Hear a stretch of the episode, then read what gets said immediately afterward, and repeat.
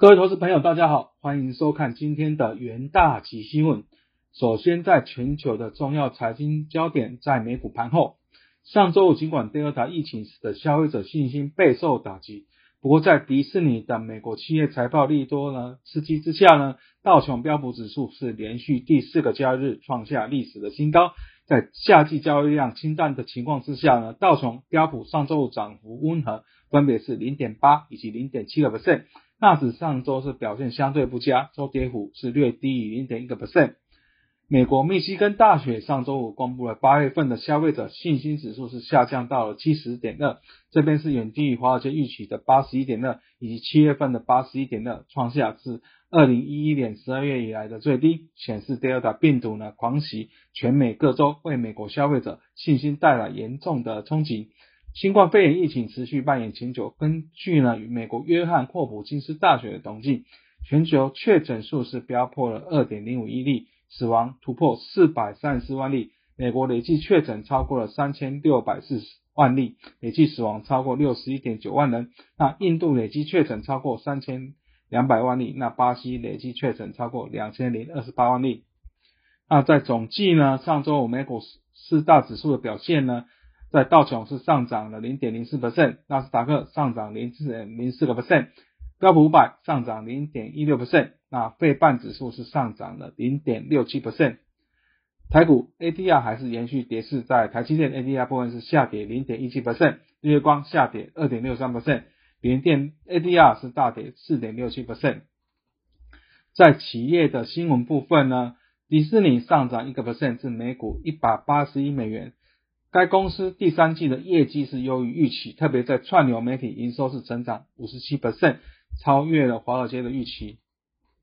而在纽约汇市部分呢，美元对主要货币上周五重挫至一周的低点。最新数据显示呢，美国八月份密大消费者信心是骤降到十年来的最低，显示 Delta 变啊变种病毒扩散，使得民众预期景气可能放缓。美元指数呢，上周是累计下跌了零点三个 percent。在纽约尾盘时段呢，追踪美元对六种主要货币走势的 IC 美元指数是下跌零点五 percent，啊，是八月六号以来的最低。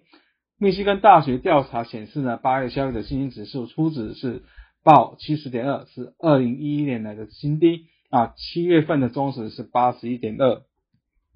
上周出炉的经济数据是好坏参半，牵动货币政策预期以及美元走势。在上周四公布的生产者物价指数 PPI 飙升，成为支持美国联总会呢缩减量化宽松的证据。不过，在上周三的消费者物价指数 CPI 则显示了通膨可能触顶，代表费的有空间再保持宽松政策一段时间。市场持续关注呢，费的主席鲍威尔在八月底的最深后的央行年会的发言。研判费德的政策的动向，在能源盘后，上周五的交易呢，原油期货价格收低，主要是因为呢，投资者担忧呢，Delta 变种病毒的传播恐削弱原油的需求。不过，西德州原油整周能守住的小幅的涨幅。那总计在上周五九月份交割的西德州原油期货是下跌零点九 percent，那十月份交割的布兰特原油期货是下跌大概一个 percent。近日，国际能源署呢在月报中调降了二零一一年的石油需求成长，但调升了对于二二二零二二年的预期。OPEC 最新的月报维持需求前景不变，但上调了非 OPEC 的供应量的预期。那贝克休斯上周五宣布呢，在上周美国活跃的石油专井平台数量增加了十个，达到三百九七个，为四月一日公布当周增加啊十三个以来最大的单周的增加的数量。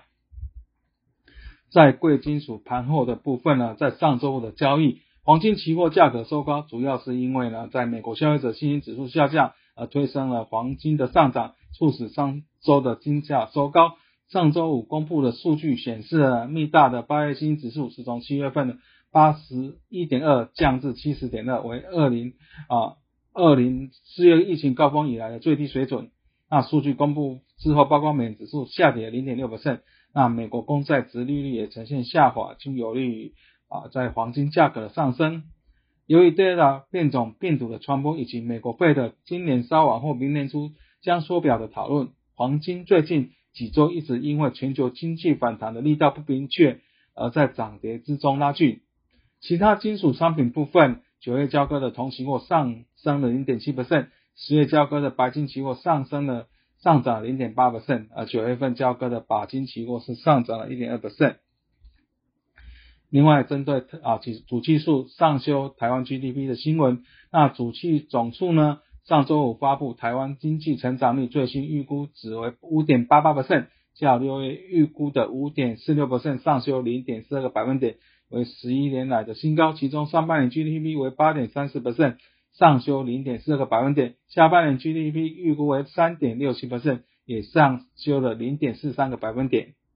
主计总数说明了上修台湾 GDP，主要是因为出口及投资又预期。上半年台湾出口总值是两千零六九亿美元，年增三十一百分点。剔除物价的因素的影响之后呢，实质出口量是成长二十一点四九百分点创近十一年同期最大的增幅，表现亮丽。主席总数指出呢，下半年半导体、资通以及船啊船产出口动能可望延续，预估全年商品出口啊是可以连增二十八 percent。那商品进口则受到国际农工原料价格走高以及出口及内需引擎需求影响，那全年估计成长也有三十一 percent 左右的水准。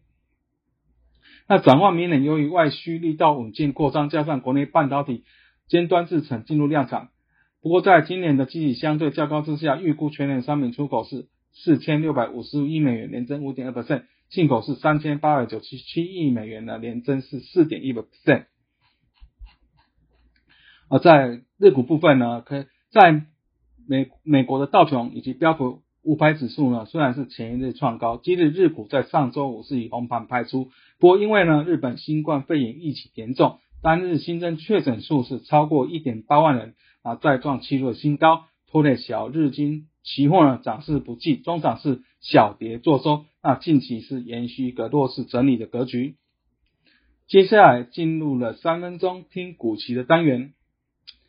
在热门股期，首先是在新兴部分。那新兴董事长呢曾子章在八月十二号的股东会上表示呢，虽然同业相继加入窄板投资的竞赛，尤其在二零二三年呢将是新产能扩充的高峰期，但还是要看各家投资的规划以及策略。整体高阶窄板未来几年依旧还是供不应求。随着设备陆续到位，投资的新产能开始量产，下半年盈利将优于上半年。若依照产能的布局、客户合作的观察。明年业绩将会更为强劲。虽然新兴对下半年乃至明年展望正面看待，不过市场对窄板产业产能大幅扩充的影响仍有疑虑。新兴期货在上周五是呈现开高走低，中场是下跌五点六三 percent。